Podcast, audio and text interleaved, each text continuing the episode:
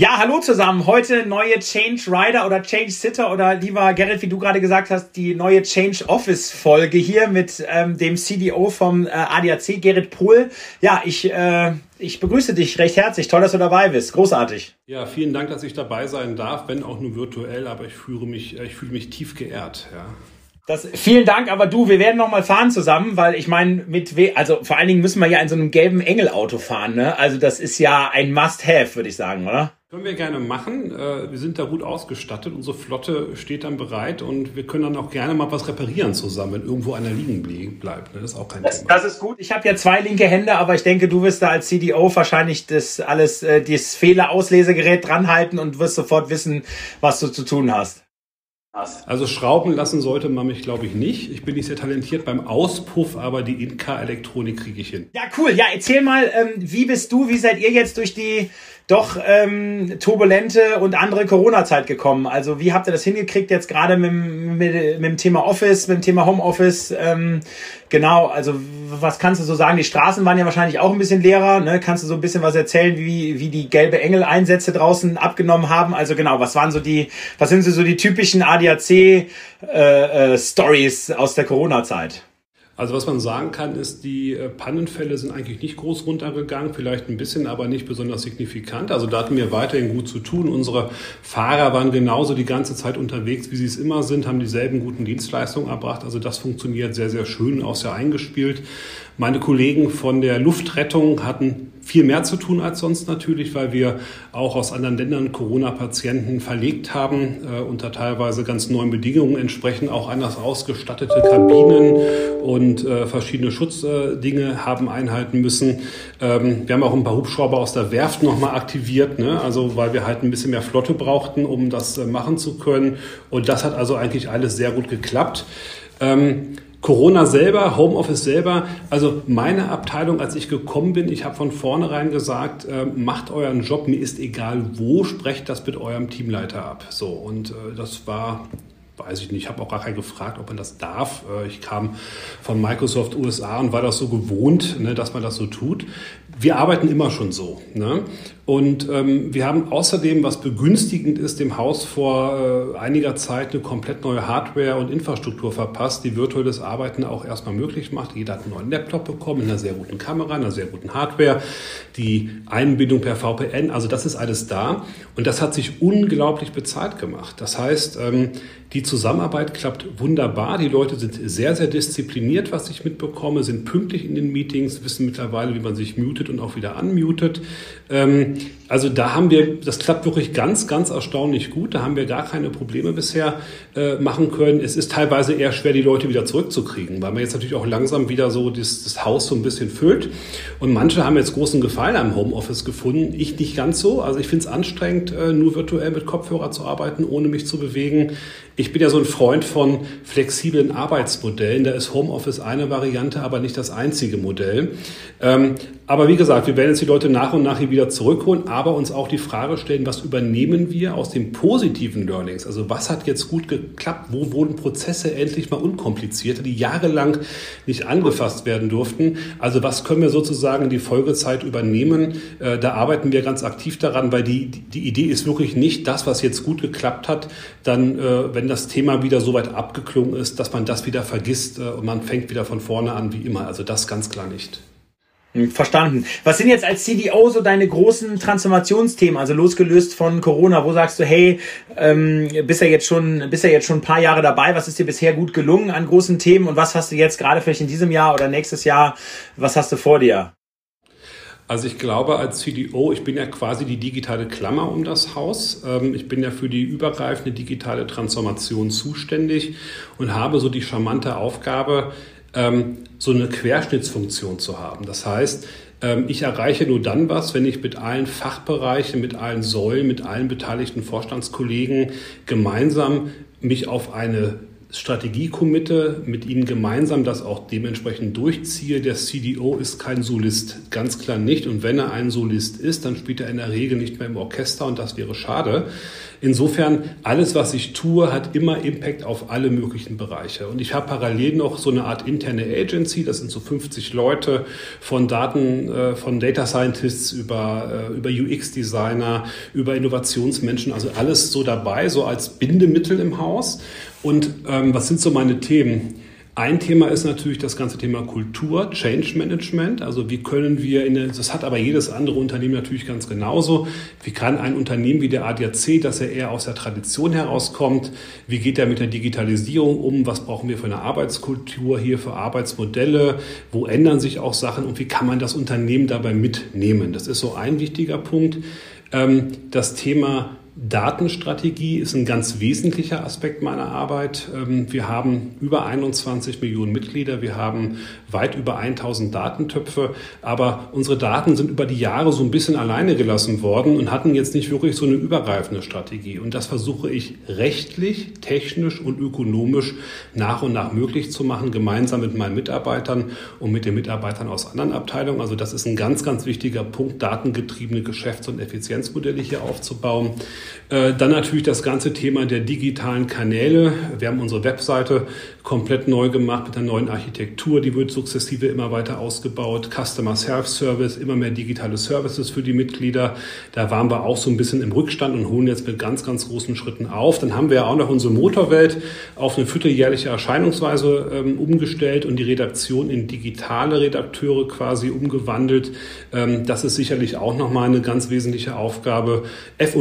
Innovationsmodelle auch, die Zusammenarbeit äh, mit Innovationsinkubatoren und anderen Zusammenschlüssen und zu überlegen, wie viel Innovation möchten wir oder wo wollen wir einfach bloß die beste Marktlösung zu haben. Also auch das ist eine wesentliche Aufgabe. Neue Geschäftsmodelle mitentwickeln, Plattformökonomie. Also es ist, wie gesagt, relativ breit und am Ende auch eine IT-Infrastruktur zu haben, auf deren Basis wir automatisieren und dann auch digitalisieren können. Also es ist so ein bisschen so ein Schweizer Taschenmesser mit ein paar scharfen Klingen, sagen wir mal. Ähm, der Vorteil ist, ich bin nie alleine. Der, der, Nachteil ist manchmal auch, ich bin nie alleine. Also ähm, ich bin schon, wie gesagt, in der Transformation, auch in der Geschwindigkeit der Transformation, muss ich mich auch auf die anderen Fachbereiche einlassen und was die für Prioritäten haben, welche Geschwindigkeit das Haus überhaupt verträgt. Und ich kann jetzt nicht so eine Microsoft-minded Strategie so bam, bam, bam, bam und dann soll das klappen, denn das funktioniert nicht.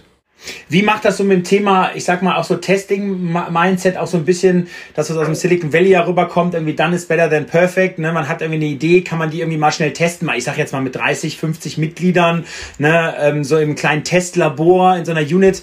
Wie seid ihr da unterwegs? Weil das kann ich mir ja vorstellen, wir sprechen gleich ein bisschen über Führung und über Unternehmenskultur, dass das in so einem Traditionshaus, wie das ja der ADAC ist, ähm, wahrscheinlich erstmal, ähm, genau, also erstmal sehr kritisch gesehen wird, dass man sagt, hey, wir können eigentlich nur auf die Kunden äh, losgehen und wir können eigentlich nur Lösungen präsentieren, wenn die auch wirklich total perfekt sind. Ja, und müssen immer gucken, dass wir, sage ich mal, doch eher in klassischen ähm, äh, perfektionistischen Prozessen arbeiten. Wie ist da sein Blick drauf jetzt gerade im, im dritten Jahr, wo du jetzt dabei bist? Also unser Haus ist ja tatsächlich das nutzerzentrierste, was ich kenne. Ähm, als ich hier reingekommen bin, habe ich gedacht, ich würde über Nutzerzentrik auch bei Microsoft viel gelernt haben, auch bei Guna, auch bei Springer. Aber dann habe ich einen ADAC kennengelernt mit seinen 21 Millionen Mitgliedern und habe festgestellt, die Leute hier arbeiten für diese 21 Millionen Mitglieder. Das ist denen richtig was wert. Das bedeutet ihnen richtig viel. Ja, denen ist total daran gelegen, dass es den Mitgliedern gut geht. Und dieses Mindset, dass immer das Mitglied im Mittelpunkt steht, dominiert. Ja, und deswegen ist das Thema Nutzerzentrik hier per se ohnehin mal gesetzt. Die Tatsache, wie geht man denn an Produkte ran, die vielleicht keinen Silos mehr entspringen, sondern die interdisziplinär eher sagen, welche Logiken, welche Funktionalitäten braucht denn das Mitglied, ähm, um es zu akzeptieren, um das Produkt zu akzeptieren und wo holen wir uns die eigentlich her? Also quasi von den Silos, also von dieser Silo-Denke eher in die Frage, da nochmal die Kunden denke, was gehört denn alles so zusammen, egal wo es herkommt. Das haben wir so ein bisschen gelernt zusammen. Das klappt mittlerweile aber gut. Alle meine Projekte sind durchtränkt von Mitarbeitern verschiedenster Couleur, verschiedenster Fachbereiche. Diese Frage stellt sich keiner. Keiner würde sagen, ich mache da nicht mit, weil das gehört ja mir. Das macht kein Mensch mehr. Also das habe ich auch so noch nie erlebt. Das, das passt ganz gut. Ähm, die Frage, wie wanzen wir uns an ein Finished Product ran? Was sind die Iterationsstufen in allem? Das betrifft die Kultur, die Technologie, neue Geschäftsmodelle. Das ist ja überall dasselbe. Trial und Error. Ähm, also auf der einen Seite wissen wir in der Regel ganz gut, worüber wir reden. Also wir haben schon eine sehr hohe Fachexpertise im Haus in den Gebieten, in denen wir unterwegs sind. Ähm, und wir vertesten natürlich alles, was wir tun. Wir haben Panels, wir haben eine eigene Abteilung, die nur User Research macht. Also hier geht nichts ungetestet raus und das wird auch laufend wiederholt. Weil wir zum Beispiel gerade äh, bei unserer Reiserücktrittsversicherung die ganze Schadenseinreichung jetzt digitalisiert und hat das Team wirklich drei Monate nur wirklich Customer Research gemacht. Wie machen das die Nutzer? Was verstehen sie? Wie ist das Interaktionsdesign? Wie ist es besser nicht? Ne? Wie klappt das dann mit den internen Systemen auch? Also das ist wirklich mittlerweile gang und gäbe. Das ist gar nicht so das Problem. Ähm, man musste am Anfang vielleicht den einen oder anderen, wie gesagt, ein bisschen ermuntern, dass wir jetzt zusammenarbeiten, dass es diese Bereichsdenke nicht mehr gibt. Aber mein Gott, die die Kultur war auch einfach früher anders. Die Frage ist dann eher, wie schnell kriegt man eine neue integriert? Und da muss ich wirklich sagen, in der Hinsicht ging das jetzt relativ schnell. Ähm, uns geht es jetzt wirklich darum, für diese 21 Millionen Mitglieder, denen wir halt auch verpflichtet sind und auch verpflichtet sein wollen, äh, zeitgemäße gute Dienste dementsprechend denen das zu geben. Und das steht einfach über allem. Und da, da ordnet sich tatsächlich auch äh, jeder unter. Auch die Vorstandskollegen sehen das nicht anders. Das Präsidium sieht das auch nicht anders. Also die Zeiten sind ganz klar vorbei. Ähm, und deswegen macht das Arbeiten auch in dieser Hinsicht total Spaß.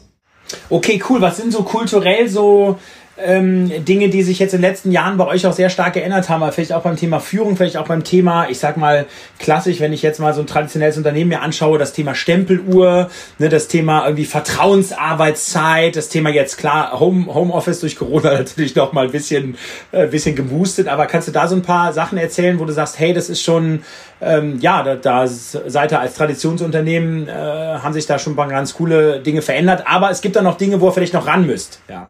Also die Stempeluhr ist gar nicht das Problem. Die Frage ist, wie man die Stempeluhr bewertet. Ob die Stempeluhr ein Kontrollinstrument ist oder eine Regulierung des Arbeitsvertrags. Ne?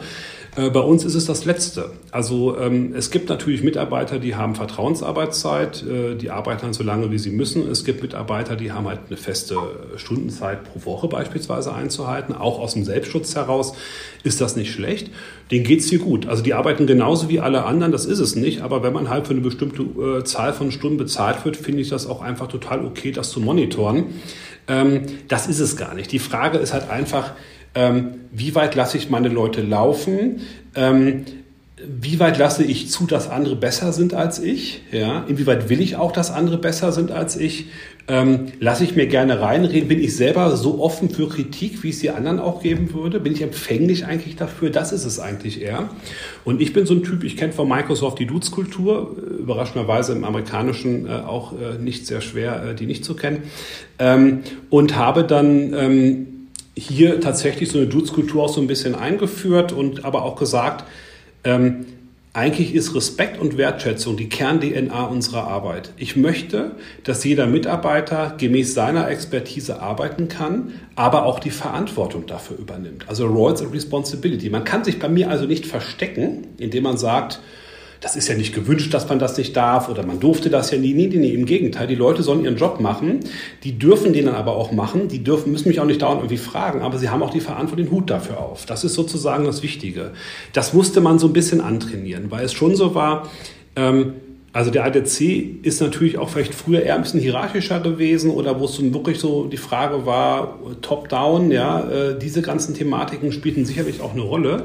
Und da musste ich schon hier und dem einen oder anderen mal sagen, ich finde dich gut, ich finde gut, was du kannst, aber ich finde, du müsstest es ein bisschen mehr zeigen und ich unterstütze dich auch dabei. Ja, und damit kriegt man die auch so ein bisschen reanimiert. Und das haben viele Kollegen, sehen das nicht anders und machen es auch genauso. Also da bin ich jetzt gar nicht so eine einschlagende Kulturbombe im positiven Sinne, sondern ich glaube, ich habe es in meiner Abteilung schon so ein bisschen geprägt, auch wie die Abteilung aufgebaut ist, wie wir arbeiten wollen und bin vielleicht auch als Typ her vielleicht nicht so der typische Traditional Mensch, der jetzt irgendwie, wo man jetzt sagen würde, ähm, naja, ähm, es gab auch schon Bewerber, die sagten, sie hätten vorher gecheckt, wer ist der CFO, wer ist das, wer ist das. Und beim CDO hätten sie nicht geglaubt, dass das der CDO vom ADC ist. Das muss wohl an meinem Bärtchen liegen, den ich seit irgendwie 30 Jahren habe. Ähm, also da sind wir kulturell eigentlich auf einem guten Weg. Und nochmal, da kommt auch wieder die Freundlichkeit des Hauses raus, dadurch, dass die den Mitgliedern so ähm, verpflichtet sind äh, und diese hohe Kultur auch an die Werte des ADACs auch selber leben, ja, ist das Miteinander so offen und so freundlich, wie ich es tatsächlich noch nicht erlebt habe. Das ist eine ganz, ganz tolle Grundlage dafür, um zu sagen, okay, jetzt ziehen wir die Eigenverantwortung in der Arbeit auch mal ein bisschen nach. Verstanden. Cool. Äh, lass mal ein bisschen über euer Geschäftsmodell sprechen. Ich ähm, bin auf der einen Seite, fahre ich immer mal wieder einen Oldtimer. Ähm, da habe ich dann so drei, zwei bis drei gelbe Engel-Einsätze so im Jahr, ne? Also Zündkerzen kaputt, dann irgendwie Einspritzdüse und so. Also die kriegen das immer alles gelöst.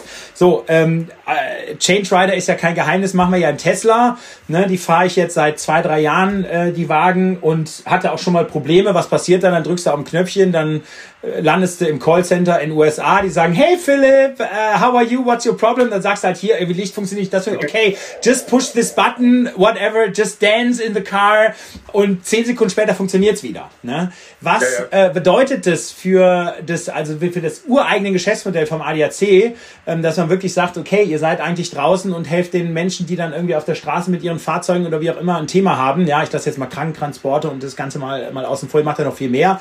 Aber so das klassische Kerngeschäft, wie siehst du das jetzt in den nächsten fünf bis zehn Jahren? Sehr stabil besteigen tatsächlich, weil die Anzahl von älteren Autos, Autos, die Pannen haben, die sind ja da. Und es ist ja immer so, ähm, die mobile Transformation hat so ein bisschen den Nachteil aus Anbietersicht, dass die Leute investieren müssen, um daran teilzuhaben. Ne? Also die, die, die, die, die digitale Transformation hatte ja den schönen Charme. Eigentlich brauchtest du bloß eine Internetleitung und einen Rechner. Und dann konntest du sofort an digitaler Musik, digitalen Film, digitalen Büchern, allem sofort teilhaben. Du musstest gar nicht besonders investieren. Bei Autos ist das eine andere Geschichte. Ähm, ich glaube, also die Kernkundschaft sozusagen, und du siehst das ja auch auf der Autobahn, wenn du mal siehst, wie viele E-Autos sind da, wie ist die Zulassungsquote, wir werden da noch reichlich zu tun haben. Tatsache ist aber auch, dass wir uns natürlich auch mit den alternativen Antrieben, die wir sehr begrüßen und explizit auch unterstützen und sehr positiv finden, uns natürlich ganz genauso beschäftigen, welchen Service wir dort einfach bringen können. Denn der ADAC ist natürlich so der Garant dafür, Service auf höchstem Niveau zu bringen, ähm, hat das große Vertrauen natürlich auch dafür der Bevölkerung. Wenn wir also ausrücken, dann weiß man, das funktioniert dann schon auch. Wir haben da eine extrem hohe Zufriedenheitsquote in dem Bereich und wir müssen genauso mitwachsen äh, mit alternativen Antrieben betrieben, wie es jedes andere Unternehmen muss, wenn sich die Marktgewohnheiten ähm, verändern. Wir sind also nicht so drauf, dass wir sagen, wir machen seit 900 Jahren Pannenhilfe. Das exkulpiert uns davon, uns mit den neuen Sachen zu beschäftigen, weil das bleibt bestimmt so. Ganz, ganz im Gegenteil. Die Kollegen sind wirklich up to date, top fit. Unser Testzentrum in Landsberg testet alles, was in irgendeiner Weise mit E zu tun hat. Wir haben ein extremes Expertenwissen im Haus, sind sehr eng auch mit den Herstellern im Austausch. Ähm, so dass ich, wie gesagt, glaube, dass das Kerngeschäft äh, sich natürlich äh, zunächst mal so bleibt, wie es ist, aber die neuen Sachen müssen wir uns anschauen. Die Frage ist dann eher, wie sich das Thema Shared Economy so ein bisschen niederschlägt, wenn die Leute einfach immer weniger Autos haben. Das muss man dann einfach beobachten und sich daran anpassen, so wie sich alle anderen an einen sich ändernden Markt natürlich auch anpassen müssen. Verstanden. Nenn mal so vielleicht ein, zwei Digital Services, Geschäftsmodelle, die ihr in den letzten Monaten, vielleicht in den letzten sechs, neun, zwölf Monaten entwickelt habt, wo ihr sagt, hey, okay, wow, äh, cool, äh, das Ding hat Potenzial und das, ähm, genau, ist was richtig Cooles, Innovatives. Was gibt's da? Also wir sind ja eher dabei, erstmal unser Bestandsgeschäft zu optimieren und zu verteidigen. Ne? Also es ist jetzt nicht so, dass du bei uns sagen würdest, der ADAC hat eine neue Brennzelle entwickelt, hat eine neue KI entwickelt, wo man irgendwie Haarausfall prognostizieren könnte. Da wäre ich froh drüber gewesen. So sind wir nicht. So ich auch. naja, komm, du bist besser aus als ich. Ähm, also ich glaube, wir sind dabei, eher, wie gesagt, über das ganze Thema äh, der Datenökonomie äh, sehr viele Sachen zu optimieren. Für uns ist sozusagen Innovation, Coolness manchmal auch, vielleicht auf ein Marktniveau zu kommen, Sachen nachzuholen, die wir über Jahre verpasst haben, weil ich sag's mal so, wenn du bei Microsoft bist, hast du natürlich neben diversen monetären Zielen natürlich immer auch immer so die, die, die, die Problematik, ähm, naja, jeden Abend kommst du nach Hause, du hast wieder was gelernt, dein Kopf ist voll mit Technik und mit neuen Möglichkeiten. Du bist jeden Tag irgendwie inspiriert. Und hier ist es halt so, dadurch, dass wir halt draußen bei den Leuten sind, über Telefone das Ganze auch machen, das auch funktioniert, haben wir uns jetzt halt nie so riesig groß mit, mit Datenökonomie beschäftigt. Oder wir haben nie so gut unseren Mainframe, unsere, unsere Legacy abgelöst. Ja? Wir haben halt noch zwei Rechenzentren, wo die Sachen drin laufen und so weiter und so fort. Da muss man sich dann fragen, worauf setze ich meinen Schwerpunkt? Und mein Schwerpunkt ist dann weniger nur Innovation und crazy Shit zu machen, den das Unternehmen vielleicht gar nicht unbedingt braucht in der Sekunde. Was wir brauchen ist, wir müssen in die Cloud gehen, wir brauchen eine Multicloud-Lösung für unsere IT, Punkt eins. Punkt zwei, ähm, wir müssen einige Sachen, die heute manuell sind, drin mal, mal automatisiert kriegen. Das ist auch ein Erfolg. Ja. Äh, wir müssen Punkt drei das ganze Thema Daten in den Griff kriegen. Auch da sind wir sehr, sehr erfolgreich dran. Ähm, wir haben zum Beispiel eine Pannhilfe-App, mal um mal ein so ein Beispiel zu nennen. Die gab es vorher in einer rudimentären Version. Die macht mittlerweile eine komplett digitale Abarbeitung der Panne. Also du kannst über eine reine Logik heraus deine Panne melden. Du musst irgendwo anrufen. Die läuft auch vollautomatisch durch unsere Systeme. Das hilft beiden Seiten. Cool. Kriege ich dafür irgendwie ähm, auf der nächsten Digitalkonferenz einen Preis verliehen und kann mich dann abends betrieben vor Glückseligkeit? Wahrscheinlich nicht, aber habe ich dem Unternehmers gebracht? Wahrscheinlich ja. Ähm, sodass wir natürlich schon immer gucken, welche Märkte sind für den ADAC noch interessant. Also um mal zwei Beispiele zu nennen. Ähm, wir haben einen Schlüsselnotdienst ins Leben gerufen. Der wird auch bald deutschlandweit ausgeweitet. Der ADAC hilft dir also, deine Tür zu öffnen zu einem Festpreis. Das heißt, dieser, dieser Graubereich, ja, wo man sagt, man weiß nie, was es kostet. Kostet 60 Euro und du kriegst dann nachher ah, 290 Euro Rechnung. Das ist ja der Klassiker. Ja, wahrscheinlich, das ist in Berlin noch, glaube ich, Sonderangebot, wie ich gehört habe, aber im Grunde ist das schon so. Ähm, Im Grunde ist es schon so, dass man quasi sagt, wir kommen zum Festpreis in einer bestimmten Zeit. Das alles komplett digital bestellbar. Und das ist, wir haben erst was mal in München, in Hamburg und so weiter mal getestet. Das ist sehr, sehr gut angekommen. Das rollen wir jetzt aus. Jetzt kann man sagen, ist das innovativ? Nee, aber es ist ein schlauer Schachzug vom ADAC, seine Marke und das Vertrauen darin auszubeuten. Eine andere Geschichte, die wir gemacht haben, ähm, Im Bereich Camping, ich bin jetzt kein großer Camper, ehrlich gesagt, aber ich habe mir sagen lassen, es ist ein ganz großer Markt. Den haben wir also auch digital jahrelang so ein bisschen vernachlässigt. Das sah dann so aus wie Frontpage 2000 im Frontend und irgendwie so richtig äh, skaliert und kommerzialisiert war das irgendwie auch nicht. Und dann haben wir irgendwann mal gesagt, wir machen nun das erste Corporate Venture des ADAC. Wir machen eine Ausgründung, haben, einen, äh, haben mit Uwe Freers einen sehr erfahrenen Travelmann geholt als CEO und haben gesagt, wir machen PinCamp, so heißt das Ganze, unter einer ganz neuen Marke in Berlin als Corporate Venture. Die sind technisch komplett autark, die können machen, was sie für richtig halten, müssen natürlich ihre Pläne erfüllen, aber die können machen, was sie für richtig halten. Die sind nach einem Jahr bei Google im Sichtbarkeitsindex beim Camping über dem Marktführer drüber und sind erfolgreich, äh, haben Preise abgestaubt schon. Und das war für uns insofern eine Innovation, weil erstens Corporate Venture raus so ein bisschen aus der ADAC-Zentrale rein in die Selbstständigkeit. Dann heißt das Ding PinCamp bei ADAC in Deutschland, aber in Europa nicht mehr. Da gibt es entweder PinCamp bei dem jeweiligen Mobilclub oder auch nur Standalone. Das heißt, die Marke muss für sich funktionieren. Der ADAC hat bis dahin eher ein deutsches Geschäft gemacht und das war das erste Mal, dass man sich davon so ein bisschen getrennt hat. Ähm, und das sind so zwei Sachen, wo ich sage, ich finde sie mutig für uns, ich finde sie auch richtig für uns. Innovation liegt immer im Auge des Betrachters. Ja, ähm, wie gesagt, Innovationspreise kriegen wir dafür nicht, aber richtig war es auch und das finde ich in dem Fall sogar das bessere Ergebnis. Cool, aber tolle Beispiele, auch wirklich gut greifbar gemacht. Also finde ich klasse eben und sehr stark am Kerngeschäft und auch, sage ich mal, immer sehr gut über die Pains gekommen äh, und da die Dinge schnell umgesetzt. Klasse. Was ist mit dem Thema Startups? Also wie schaut ihr euch das Thema Ökosystem an? Ähm, wie kommt ihr dort in Kooperationen rein? Ähm, wie beschäftigt ihr euch da mit dem Thema Startup Building vielleicht selber oder auch, ich sag mal, Zusammenarbeit mit den Digitalplayern, die da draußen sind? Also Grundsätzlich ist es so, dass der ADAC keine Early Startups verträgt auf Early Stage, die jetzt gerade erst angefangen haben nachzudenken. Dazu sind wir viel zu sehr mit unserem Kerngeschäft ausgelastet. Was wir brauchen, sind so Middle Stage, Late Stage, Adult Stage äh, Startups oder eher vielleicht sogar Firmen, die so ein bisschen so einen Proof im Markt haben, die wissen, was sie tun, mit denen wir gut zusammenarbeiten können. Ja? Äh, wir setzen NECT zur Selfie-Identifikation bei uns zum Beispiel ein, um dich bei uns anzumelden, ne, übers Handy. Sowas im Kleinen. Wir haben am Anfang unserer Startup-Kooperation oft gemerkt, dass sozusagen, oder mein erster Erlebnis war, in einem Meetingraum rechts saßen die Startups aus dem aktuellen Batch. Wir haben da mit einem, mit einem Hub kooperiert. Die saßen also rechts, links saßen unsere Fachbereiche. Die hatten nichts, die wussten nicht, was sie miteinander anfangen sollen. Da war überhaupt keine Kommunikationsbasis da, weil die Startups haben was erzählt, was die linke Seite vielleicht nicht so verstand. Und die linke Seite hatte Ansprüche, die die rechte Seite nicht verstand. Auf Deutsch, das war so ein Fail. Ja, und dann haben wir so ein bisschen gesagt, also so Early Stage ist nichts für uns. Was wir auch brauchen, ist so ein bisschen Market Forecast. Ja, wo passiert da was? Und wirklich mit sehr etablierten etablierten, sehr guten Playern auch zu lernen, was kann man zusammen machen. Wir sind jetzt mit Plug and Play unterwegs, äh, kümmern uns dort in verschiedenen Bereichen von Plug and Play halt. Das passt zu uns auch sehr, sehr gut, ähm, weil der Anspruch vom Plug-and-Play auch analog eigentlich schon der ist. Und wenn ich mit meinen Kollegen bei Daimler und Co. spreche, sagen die alle auch, nee, so Early-Stage-Startup ist nichts für uns. Wir brauchen Leute, die uns eigentlich produktiv dann auch mal helfen können, die auch dann morgen noch da sind. Ne? Also insofern, ich habe bei mir ein eigenes F&E-Team, die diese Hubs und diese Acceleratoren einfach managen, die halt aber ganz konkret gucken, wo haben wir ein Problem, das ein anderer lösen könnte, ja, ähm, oder wo haben wir einfach vielleicht einen Kooperationspartner, mit dem wir gemeinsam was machen können.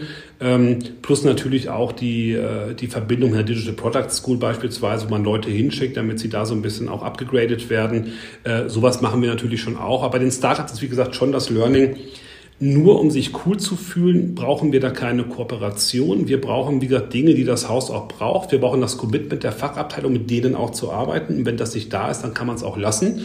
Und deswegen haben wir uns jetzt so ein bisschen reduziert in den verschiedenen Beteiligungen gesagt, lieber mit ein, zwei zusammengehen, wo wir diesen Business Value auch für uns klar identifizieren können, anstatt vor lauter Start-up irgendwie gar nicht mehr zum, zum Modell zu kommen, was man eigentlich braucht. Und äh, insofern sind wir da sehr offen und sehr, sehr freundlich, aber auch relativ gescoped, was wir wollen und was wir nicht wollen. Cool. Ähm, dein Blick auf die deutsche Automobilindustrie. Ähm, also da kann man ja jetzt lange philosophieren. Ja, haben die viele Dinge richtig gemacht, haben die Dinge auch verschlafen. Ähm, wir haben ja auch im Vorgespräch ein bisschen drüber gesprochen. Wie, wie ist dein Blick drauf? Also was, äh, genau, also wie sind die aktuell aufgestellt? Was müssen sie eigentlich tun, äh, um vielleicht in Zukunft eine Daseinsberechtigung zu haben? Oder sagst du, hey, nee, das wird schon alles gut werden, was da passiert? Also jetzt bin ich natürlich kein großer Experte der Automobilindustrie, das sind andere natürlich viel, viel mehr. Ähm, ich glaube aus meiner, jetzt ist mal das schön, wenn wir so Nachrichten so reinploppen, so jetzt aber. Ähm, ich bin da jetzt nicht der größte Experte der Automobilindustrie. Ich glaube, interessant ist, dass in allen Modellen, wie sich Mobilität entwickelt, diese Future Stacks of, of Mobility, da sind zehn Komponenten drin. Eine heißt Hardware. Alles andere ist Technologie, Daten und Software und Plattformen. Ne? Das heißt, die Hardware ist offenkundig nicht mehr das Problem und das andere ist der Wettbewerbsfaktor. Und ich glaube, es ist für die Automobilindustrie genauso wie für alle anderen Industrien, die schon umgebaut worden sind, Jetzt gerade eine Frage, wie ist die Plattformstrategie dahinter? Es gibt ja verschiedenste Varianten. Da werden eigene Plattformen entwickelt, wo man auch die Kundendaten halten möchte, wo digitale Service integriert werden sollen. Ähm, autonomes Fahren und so weiter, diese ganzen Geschichten, also quasi die, die Softwareseite der, des Spiels, die wird natürlich immer wichtiger. Ähm, da haben wir natürlich auch durchaus so ein bisschen Nachholbedarf. Das, das, merkt man ja auch. Auf der anderen Seite wird auch sehr viel investiert in diesem Bereich und sehr, sehr viel gemacht. Und ich bin eigentlich guten Glaubens, äh, dass so eine große Industrie, auch für die deutsche Automobilindustrie, das schon hinkriegen wird, weil die kommen natürlich auch aus einer anderen Geschichte. Ich merke ja selber, wie schwer es ist, manchmal äh, Schwerpunkte, die man, mit denen man nicht groß geworden ist, nachträglich zu integrieren, ist immer eine Herausforderung auf jeden Fall. Ähm, aber ich nehme rund um Automotive einfach wahnsinnig viel wahr, äh, in sehr schnellen Iterationen das eigentlich weiterzuentwickeln. Und wenn wir dann irgendwann auch mal so weit sind, dass hier auch die Autos abgedatet werden, over the air und man nicht irgendwie ein Feature sechs Jahre vor Release fertig haben muss, dann geht das Ganze auch mal schneller. Aber ich sehe bei allen ja. Playern einen ganz großen Willen und auch immer mehr, das finde ich ja ganz spannend, die legen ja auch ihre, ihre F&E-Kapazitäten teilweise zusammen. Wenn du das Thema Carsharing anguckst, da gibt es ja auch mittlerweile Joint Ventures, wo die sagen, naja, so 18 Stück macht auch keinen Sinn, wenn die alle kein Geld verdienen, lass uns doch mal nur einen machen. Also ich glaube, so dieses, das, was die Musikindustrie damals noch falsch gemacht hat, zu sagen, wir, wir haben 18 Insellösungen und glauben daran, ne? oder diese Hilflosigkeit von Verlagen zum Teil äh, darauf zu reagieren, das sehe ich da so nicht. Ich glaube halt einfach, dieser Engineering-Wettbewerb ist ein ganz harter, auch was die Ressourcen angeht. Ich glaube, er ist hier angenommen worden und dass man erstmal so ein bisschen aufholen und im Angriffsmodus ist, macht die Sache, glaube ich, nochmal relativ äh, sportlich dann und auch aber attraktiv. Ja, danke dir. Kommen wir zu den letzten Fragen, ähm, lieber Gerrit. Ich könnte ja, glaube ich, noch fünf Stunden mit dir weitersprechen. Ähm, äh, das jetzt kurzer Ausblick nach Corona. Was sind so die Themen, die du positiv aus der Corona-Zeit mitnimmst? Vielleicht auch Learnings, wo du sagst, hey, das sind eigentlich ähm, Dinge, die uns in Zukunft auch, wenn, wenn wir die auch beibehalten oder wenn wir das jetzt äh, tun, ja, was wir in der Corona-Zeit gemacht haben, ja, was wirklich auch positiv noch nach vorne ausstrahlt. Also was sind das für Dinge? Also zum einen, dass das Thema äh, vernetztes Arbeiten sehr, sehr gut funktioniert hat, dass unsere IT-Strategie sich bewährt hat. Das war der erste Lackmustest, der war gar nicht geplant, aber natürlich, äh, das hat alles gut gehalten, keine Abstürze, kein nichts. Das ist positiv. Positiv ist auch, wie die Kollegen miteinander umgehen in dieser Homeoffice-Situation, wie respektvoll sie miteinander umgehen und wie zuverlässig sie miteinander umgehen und die daraus sich ableitenden Möglichkeiten. Das Thema, wie gesagt, Homeoffice ist nur eine Komponente, aber flexible Arbeitsmodelle ähm, auch ein bisschen breiter im ADAC weiterzuentwickeln, die ist ganz klar da. Und wir haben auch gesagt, wir werden uns äh, nicht äh, sagen wir mal, in die Bredouille begeben, zu vergessen, was gut lief. Wir werden das Positive übernehmen. Und wie gesagt, wenn man auf einmal eine Budgetfreigabe auch per DocuSign machen kann, was vorher nur mit Unterschriftenlauf ging, jetzt muss man das ja machen, um weiterzukommen, das kann man sich ja mal merken. Und das merken wir uns auch. Also das ist grundsätzlich positiv. Ähm, auch bei der Führung selber, ich glaube, durch diesen, man ist viel näher beieinander. Ich habe das Gefühl, ich habe mit meinen Mitarbeitern nochmal ein viel engeres Verhältnis bekommen, auch mit den Kollegen viel engeres Verhältnis, gerade weil das gesprochene Wort als alleinige Kommunikation so im Raum steht. Man sieht sich ja nur so vielleicht über eine Kamera, aber man sitzt sich halt irgendwie auch nicht gegenüber. Und das ist sozusagen für mich schon nochmal so ein Learning, wo ich sage, das alles möchte ich mir behalten. Wir als ADAC, wie gesagt, das Thema flexible Arbeitszeiten weiter voranzutreiben. Das haben wir aber vorher schon eingeschlagen, den Weg. Und jetzt ist er noch mal ein bisschen beschleunigt worden. Ich kann nicht sagen, dass Corona äh, bei uns die Virtualisierung von Arbeit erzwungen hätte. Die war schon eingeleitet. Es beschleunigt es jetzt natürlich noch mal. Okay, cool. Gibt es eine Scheitergeschichte von dir, die du erzählen kannst und mit uns teilen kannst? Also als ich beim ADAC angefangen habe, habe ich ja auch das Thema Kultur gleich im Blick gehabt und habe da mir meine Etage angeschaut. Die achte Etage beim ADAC ist meine und hatte da acht Drucker, Ohrensessel, Hydrokulturen und das Ganze nannte sich Kreativfläche. Das hat mich so ein bisschen erstaunt und dachte mir, Kreativität ist in meinem Lexikon anders beschrieben. Also wir bauen mal um und machen ein Coworkspace aus dieser Etage. Also Hydrokulturen raus, Drucker reduziert, Ohrensessel mussten alle weichen. Stattdessen Möbel eingekauft, Sitzsäcke eingekauft, kostenlose Getränke eingeführt, kostenlosen Kaffee. Es gibt Obst, es gibt überall, wenn du mal alles vollmalen kann. Also alles, was du eigentlich brauchst. Ne? Und ähm, habe das dann gemacht und war dann fertig und dachte mir so, und ab jetzt wird sie knallen und total voll werden. Das ist der totale Change Rider in der Tat. Ja. Der Change Rider kam dann aber nicht, weil das hat keiner benutzt. Also ich hatte jetzt diese tolle Etage, die sah auch sehr cool aus, aber es war keiner drin. Und dann habe ich mir so gedacht, Mist, ja, habe einen Kollegen mal von Microsoft gefragt, was er glaubt, was ich falsch mache. Und der hat gesagt, na ja, du hast dich ein bisschen darauf verlassen, dass Geld die Sache schon regelt, indem du neue Möbel hinstellst, aber du hast die Kultur damit ja nicht verändert. Du hast den Leuten gar nicht erklärt, was heißt ein Coworkspace? Was macht man denn da? Wieso ist man denn da? Ja, äh, das war so ein bisschen schnell geschossen. Da hatte er natürlich vollkommen recht. Und dann hat es tatsächlich auch über ein halbes Jahr gedauert, bis wir diesen Coworkspace voll hatten. Ich habe dann meine Leute als Multiplikatoren genutzt. Wir haben immer wieder fremde Teams auch eingeladen. Das ist ja, für, ist ja wirklich für jeden dieser Coworkspace, nicht nur für meine Leute. Das ist für jeden. Mittlerweile brummt der. Mittlerweile haben wir auch Nachahmer im Haus zum Glück, die also auch Coworkspaces machen. Das ist sehr positiv. Aber ich habe festgestellt, manchmal muss man sich kulturell mal kurz auf Reset setzen um zu verstehen, wie Sachen hier funktionieren und nicht. Und man kann nicht immer mit dem Rückenwind des vorigen Jobs reinkommen und sich nur darauf verlassen, dass der richtig ist und angemessen. Das war schlicht und ergreifend nicht richtig. Verstanden. Danke für deine Offenheit, lieber Gerrit. Ähm, Gibt es ähm, Personen, die du gerne nominieren würdest für das Format hier? Change äh, Office Sitter oder Change Rider hoffentlich irgendwann wieder? Also da gibt es tatsächlich zwei. Äh, einerseits, ähm, ich habe mal ja mal als wissenschaftlicher Mitarbeiter an der TU Darmstadt drei Jahre lang geforscht im Bereich Wirtschaftsinformatik. Da gibt es den Professor Peter Buchsmann, der mittlerweile ein Wirtschaftsinformatik-Imperium hochgezogen hat und im Bereich KI und verwandten Themen sehr stark aufgestellt ist. Das ist ein hochinteressanter Mann, äh, der bestens vernetzt ist auch in die Wirtschaft und der, glaube ich, einen ganz guten Blick auf Themen geben kann. Und dann bin ich natürlich immer ganz großer Fan von der Jana Moser, ähm, ne, also die ja bei Springer lange Zeit das Thema Datenschutz, Datenschutzrecht äh, gemacht hat, habe mit ihr auch schon eng zusammengearbeitet und die, finde ich, hat eine ganz spannende Sicht auf ganz viele Dinge, ist sehr, sehr informiert, auch was so in der Breite in den Unternehmen so passiert und wenn man mit Jana spricht, lernt man immer, man, man muss nur ruhig sein und sie sprechen lassen, dann geht man mit einem ganz großen Gewinn danach wieder raus und äh, ja, also die könnte ich mir auch sehr gut vorstellen. Cool, vielen Dank. Last but not least, ähm, du als äh, Change Manager, Transformator, ähm, dein Appell nach draußen in die Wirtschaft, an die Zuhörer, an die Zuschauer, ähm, ja, in, in Bezug aufs Thema Change. Ja, was sind die Worte, die du, die du hier nochmal motivierend loswerden kannst am Ende? Ähm, Digitalisierung Und neue Herausforderungen brauchen Respekt und Wertschätzung, um sie zu erreichen. Und wenn man das den Menschen wirklich gegenüberbringt, hat man, glaube ich, eine gute Chance, das hinzukriegen. Das ist für mich ganz, ganz wichtig, das zu machen. Und das würde ich mich auch freuen, wenn das immer mehr sich auch durchsetzt. Man sieht aber auch bei jedem Unternehmen, dass das ja auch passiert. Man sollte nicht nachlassen auf diesem Thema. Also man kann aus jedem immer noch ganz viel rausholen. Man sollte sich selber nicht zu wichtig nehmen. Man sollte immer der verantwortungsvolle Kapitän sein, aber die andere auch Subkapitäne sein lassen, wenn man so einen Laden führt. Ähm, und Hierarchie ist wichtig in Sachen von Verantwortung, sollte aber nicht die Empathie und den Respekt ersetzen.